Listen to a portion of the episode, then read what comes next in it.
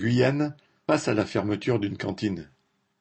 Jeudi 11 janvier, 150 personnes ont manifesté à l'appel des associations de parents d'élèves des écoles de Kourou, en Guyane.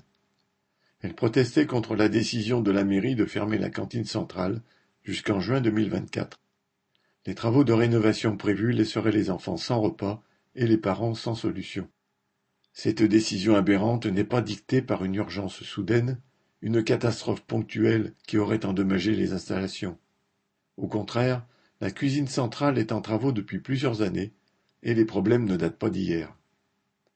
Mais si les enfants ne s'étaient pas plaints à leurs parents de manger froid, voire congelé, ou de n'avoir droit qu'à des sandwichs, la mairie aurait continué à encaisser les chèques pour la cantine sans lever le petit doigt.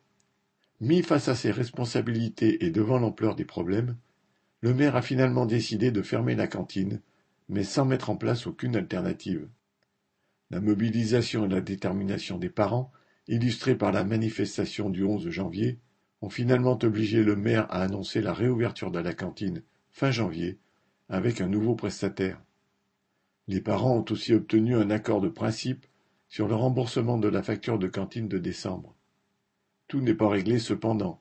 Le maire a par exemple évoqué le risque que tous les enfants n'aient plus accès à la cantine à la rentrée prochaine.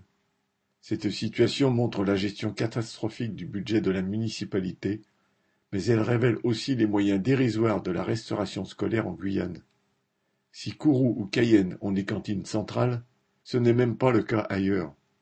À Saint-Laurent-du-Maroni, au nord-ouest de la Guyane, les élèves de maternelle et de primaire n'ont classe que le matin, faute de cantine centrale pour les nourrir à midi. Dans les lycées, ce sont souvent des groupes capitalistes comme Sodexo qui fournissent les cantines, qui accueillent en plus les collégiens demi-pensionnaires. À Kourou, les parents ont eu la bonne illustration de la folie de cette société qui permet que, dans la ville même, où des moyens considérables sont déployés pour explorer l'espace, les enfants n'aient pas de quoi déjeuner correctement à l'école. En Guyane, de grandes familles capitalistes, parmi lesquelles des béquets des Antilles, réalisent des millions d'euros de bénéfices et l'État français est aux petits soins pour eux comme pour la base spatiale de Kourou, se fichant bien des besoins de la population. Heureusement, celle-ci sait se défendre. Correspondant Hello.